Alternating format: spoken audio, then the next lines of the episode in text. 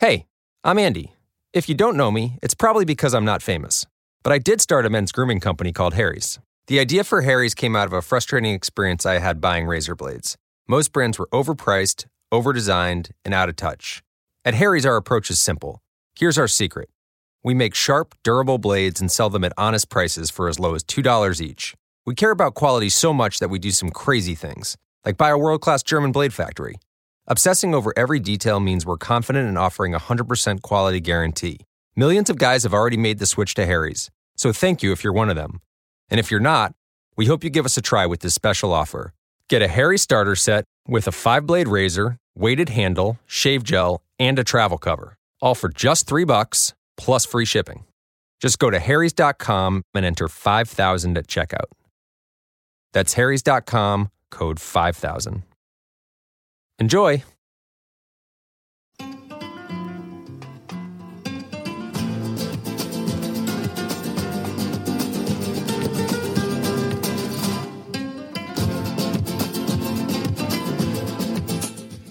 ¿Qué tal amigos? Sean bienvenidos a este su espacio Libro Claro Obscuro. Les habla Arturo Aguilar y como siempre estoy muy contento de poder reseñarles un nuevo libro. En esta ocasión estaremos platicando sobre el libro de los gatos pardos escrito por Gine Sánchez. Y rápidamente les platico un poco sobre este escritor español que es licenciado en Derecho y que desde el año 2003 ha vivido en diferentes lugares de Europa y América, en donde para poder sobrevivir ha tenido que pasar por diferentes empleos que van desde ser recepcionista de un, de un hotel, camarero, repartidor de periódico, vendedor de pinturas a domicilio, guía turístico en La Habana y también formó parte de un programa de protección a tortugas marinas en Costa Rica. Los Gatos Pardos es su segunda novela publicada, la cual fue condecorada con el noveno premio Tusquets de Editores Novela. ¿A quién recomendamos este libro? Este libro va recomendado a aquellos lectores que estén en busca de un reto. Eh, este, este libro es, eh, es un poco diferente ya que no es fácil de leer eh, empezando porque está escrito en una primera persona y como no tiene muy bien definidos los diálogos, a veces se torna confuso. ¿Qué calificación le damos a este libro?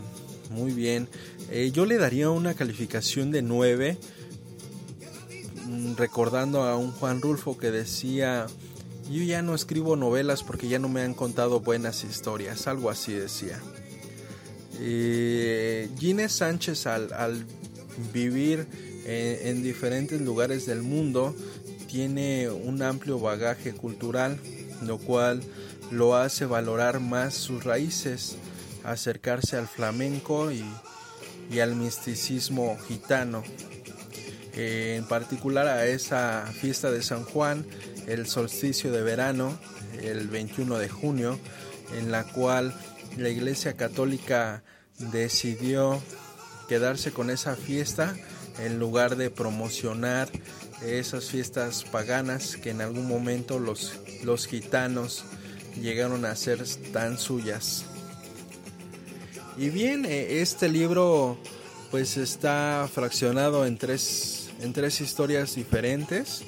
La primera historia es la del mexicano Jacinto, que termina sirviéndole a un gitano que es líder de una red de narcotráfico. Eh, Jacinto funge como matón.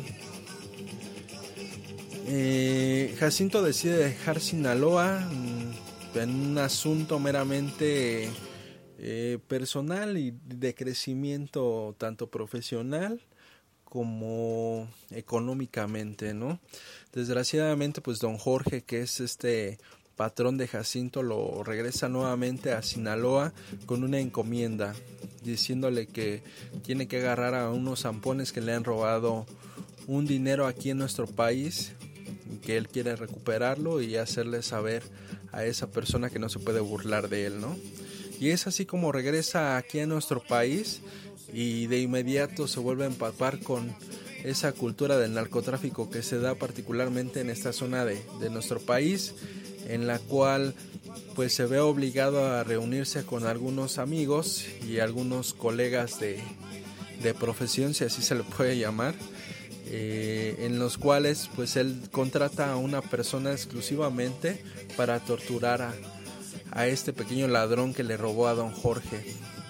Pues resulta que este ladrón pues ya es una persona de edad avanzada que muy, muy rara vez lo llegan a encontrar solo y solamente esto se da cuando esta persona asiste a sus visitas médicas y en una de tantas pues Jacinto lo caza y lo hace parecer secuestrado en su propia casa, Al no querer decir en dónde está el dinero, eh, les confiesa que el ladrón que le ayudó a, a, robarse el dinero pues se llevó toda la parte de, de, del paquete que le tocaba también a él, ¿no? Y es entonces cuando comienza pues a, castigarlo cortando, haciéndole cortes eh, en los brazos, en las piernas, eh, preguntándole nuevamente en dónde está el dinero y al no decir pues le ponen sosa cáustica y le vuelven a preguntar y como no dice le pasan un soplete y lo vuelven a cortar y llega un momento en el que le dicen a don Jorge lo que está sucediendo, que no saben dónde está el dinero y que esta persona dice que pues él nada más tiene una parte, ¿no? Ya cambió la versión. Y es entonces cuando don Jorge decide matarlo y les ordena que antes de eso, ¿por qué no le dan un nuevo recadito para que la otra persona pues se presente de inmediato, ¿no? La otra persona que se robó el dinero. Y es así como introducen a esta persona a una piscina y en la piscina está llena de pequeños peces que se le introducen por todos los orificios posibles. Pues esta persona empieza a sufrir porque pues estos peces empiezan a comer por dentro las pequeñas cosas que que, alcanza, ¿no? Porque no son peces tan grandes, pero sí son peces carnívoros. Y es así como le dan muerte a esta persona y para poderse deshacer del cuerpo la llevan a un lugar en donde hay perros salvajes. Y eso me, llevó a recordar eh, esa anécdota que se vivió aquí en el país en donde eh, algunos pobres perros de la Jusco fueron asesinados porque una persona fue y dejó un cuerpo humano y al no tener que comer pues se lo comieron, ¿no? Y lo mismo pasó con esta persona, fueron y lo dejaron y, se lo comieron. Y en esa parte el, libro empieza a platicarte como en una zona de Estados Unidos, eh, del desierto, van y dejan los cuerpos como estas aves carroñeras se comen también hasta los mismos huesos entonces, para poder rastrear a una persona, pues muy difícilmente la iban a encontrar, ¿no? Y, curiosamente le, le, dice su amigo a Jacinto, le dice, oye, ¿y tú por qué no, no piensas regresarte aquí a Sinaloa? Yo creo que te iría mucho mejor. Y le dice Jacinto, es que después de ese 21 de junio del año, del año pasado nunca va a volver a cambiar mi vida, ¿no? Y le pregunta, ¿pero por qué? y es entonces eh, como da pauta a la siguiente historia.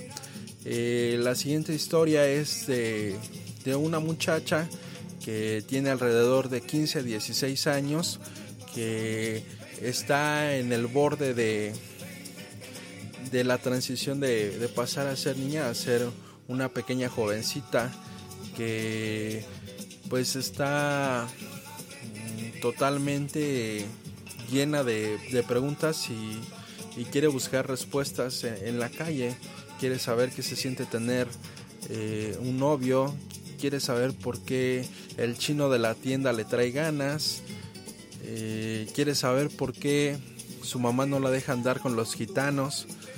Eh, desde luego que ella no acepta que, que, su mamá se dedique a la prostitución, sin embargo pues ella trata de manifestarle a su mamá que si ella no cambia de trabajo, pues ella va a terminar en lo mismo. y esta niña pues trata de, de, marcarle continuamente a su mamá que necesita cuidar a su, a su hermano porque su hermano está muy pequeño y en muchas ocasiones comenta que lo mejor que le puede pasar a ella es escaparse con su hermano y dejar a su mamá para que ellos puedan vivir libremente. La vida de esta muchacha cambia completamente en esta fiesta del solsticio del 21 de junio, en la cual conoce al sobrino de don Jorge y de un momento a otro por estarse drogando pierden la noción del tiempo y se pierde este sobrino de don Jorge. Y ella lejos de poderse eh, meter con esta persona eh, termina desilusionada de la vida pero conoce a Jacinto en esta en este mundo tan caótico y lleno de irregularidades y desde luego que la vida tiene diferentes caminos, ¿no? Y es así como nos adentramos a una, una tercera historia, que es la de Guinness Dientes, de Oro. Eh, este Guinness Dientes de Oro pues era compañero de, Jacinto como matón de, Don Jorge. Y Guinness también era vecino de esta muchacha. Eh, esta muchacha era muy blanca y tenía unos ojos azules que parecía que algo dentro de ella eh, estaba tan frío que parecía que a los hombres los motivaba a querer encender una llama dentro de ella. Desde luego que esto se da por la vida tan cruel y tan fuerte que, ha tenido. Y, su primer acercamiento de Guinness con la, con la niña es diciéndole que, le cuide el departamento y le cuide al gato. Eh, sabiendo que después de ese 21 de junio todo iba a cambiar para bien o para mal. Eh, curiosamente, eh, en este 21 de junio, esos tres personajes se, se, cruzan y precisamente en esa fecha era cuando Gines perpetuaba un asesinato. Desde luego que Gines es un, un asesino serial que perdió a su esposa porque lo dejó no, no sabía que tenía estas manías. Sin embargo, Guinness recuerda cómo fue la primera vez que, que mató a, una pareja. Y estos, sus primeras víctimas fueron sus vecinos, eh, los cuales eh, en cada verano salían a solearse eh, completamente desnudos. De un momento a otro, pues él se acercó, se hicieron amigos y un día a la esposa francesa se le declara y le dice que quiere tener relaciones sexuales con él y el esposo, bueno, perdón, con ella y el esposo lo corre. Entonces Ginés en venganza pues, los mata y desde entonces por cada pareja que mata se pone un diente de oro y curiosamente ya han pasado 32 años desde aquella primera víctima y ya solamente le falta una pieza dental para tener todos los dientes de oro. Y bien, entonces Ginés se va a la fiesta que estaba organizando don Jorge por eh, el 21 de, junio, la fiesta del solsticio de verano, en la cual eh, todos los matones de don Jorge, como Jacinto y Ginés, hacían una demostración en la cual se les tapaba los ojos y ponían una persona con una manzana en la cabeza y con una pistola de alto calibre pues destruían la, la manzana. Eh, ese era el platillo más importante de la, de la fiesta, ¿no? En la cual pues eh, Guinness cuando se va acercando al lugar en donde está la fiesta pues empieza a recordar eh, las razones por las cuales no debería ser un matón y las razones por las cuales eh, es un asesino serial y, lejos de parecer el más tonto parece el personaje más inteligente que se da cuenta de, cómo es que eh, nosotros como seres humanos podemos ser buenos o podemos ser malos según el punto de vista. Desde luego que todos en algún momento mostramos esa cara oscura y que como dicen de noche todos los gatos son pardos. E, esa es la, metáfora que, maneja el libro, ¿no? Desde luego que cuando se encuentran reunidos y hacen el espectáculo de la manzana, eh, le comentan a don Jorge que su sobrino está secuestrado y como se sabe o como es bien sabido, pues los gitanos casi tienen enemigos en todos lados, ¿no? Y es entonces cuando le dice a Jacinto, ¿sabes qué Jacinto? Pues ve con Gines y recupera a mi sobrino. Y Gines le dice, no jefe, esta es la última vez que yo trabajo con usted. Y es entonces como estos dos personajes se separan. Jacinto va a reunirse con, con una persona que le va a dar información sobre eh, estas personas que tienen secuestrado al, al sobrino de don Jorge y así hacer un plan. Y pues resulta que pues completamente en donde tenían a, este joven pues era un búnker, no había forma de ni cómo entrar ni de cómo salir. Y se le ocurre la, la grandiosa idea de secuestrar también al sobrino de quien lo tiene, que estaba a unos escasos metros. Y es así como comienzan a, a negociar y llegando a decir, bueno, pues vamos a entregar a los sobrinos pertinentes en, un punto medio que esté alejado de eh, las dos comunidades y, este lugar pues era pues prácticamente en la carretera no y eso se iba a dar en la noche casi a las 12 de la noche. Y para cuando Jacinto encontró a este joven pues era muy temprano. Así que pues decidió ir por unas armas para poderse defender.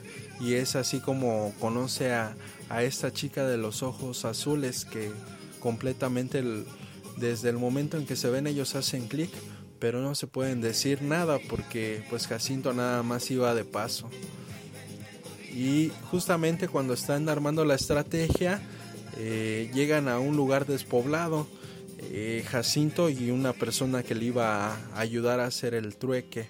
Sin embargo, cuando Jacinto le dan ganas de orinar, eh, va y orina un poco lejos, pues está al joven que habían secuestrado se les escapa y le pasa por encima un tráiler.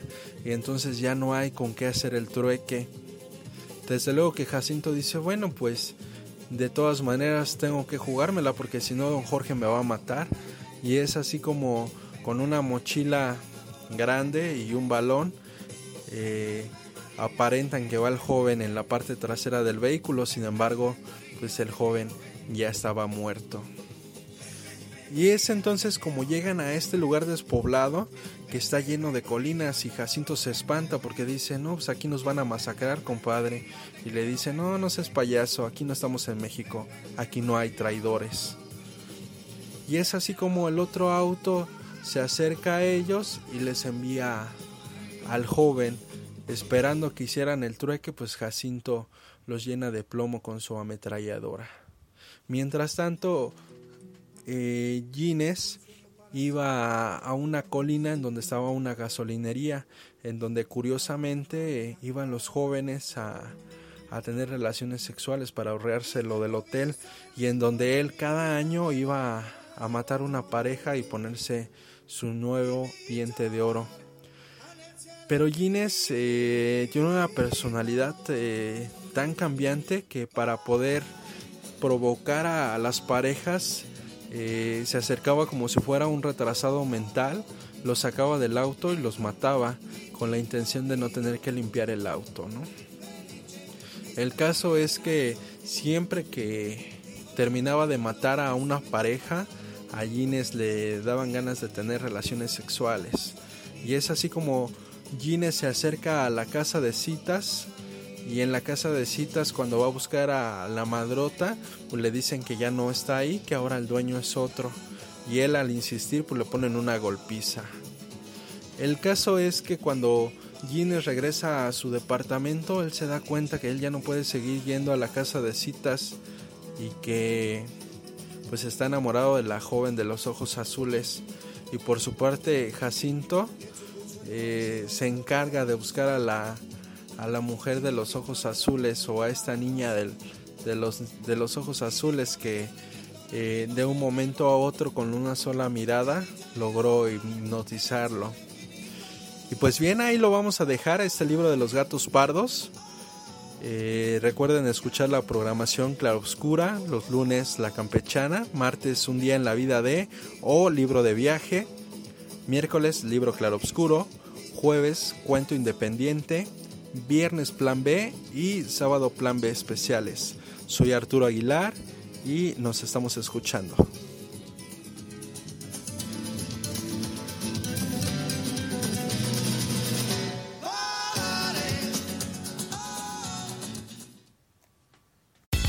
Esta semana encuentras las mejores ofertas en Sprint. Apresúrate y visita una tienda Sprint hasta el 16 de febrero y recibe por cuenta nuestra el nuevo iPad con una pantalla retina más grande de 10.2 pulgadas. Además, te damos 100 dólares iPad de séptima generación con 32 GB por 0 dólares al mes luego de crédito mensual de 19 dólares con 17 centavos que se aplican dentro de dos facturas por 24 meses. Con verificación de crédito nueva línea en plan elegible. Si cancela temprano, el saldo restante será exigible. Impuestos se pagan al momento de la venta. Requiere teléfono activo en la cuenta. Con tarjeta Mastercard prepagada que se envía luego de traspaso. Inscripción en línea y 60 días de servicio en una nueva línea. Hola, bienvenidos a Metro by T-Mobile. Hola. Mi papi necesita ponerse al día con su teléfono. Necesita un teléfono nuevo y una red nueva. Ahora cuando te cambias a Metro, te llevas un iPhone 7 nuevo por solo $99.99 después de validar tu ID. ¡Wow! $99.99. Requiere transferencia del número elegible que no está activo en la red de T-Mobile o activo en Metro en los últimos 90 días y validación de ID en una base de datos independiente límite de 4 por cuenta hogar solo para el modelo de 32 GB. Visita la tienda para más detalles, términos y condiciones.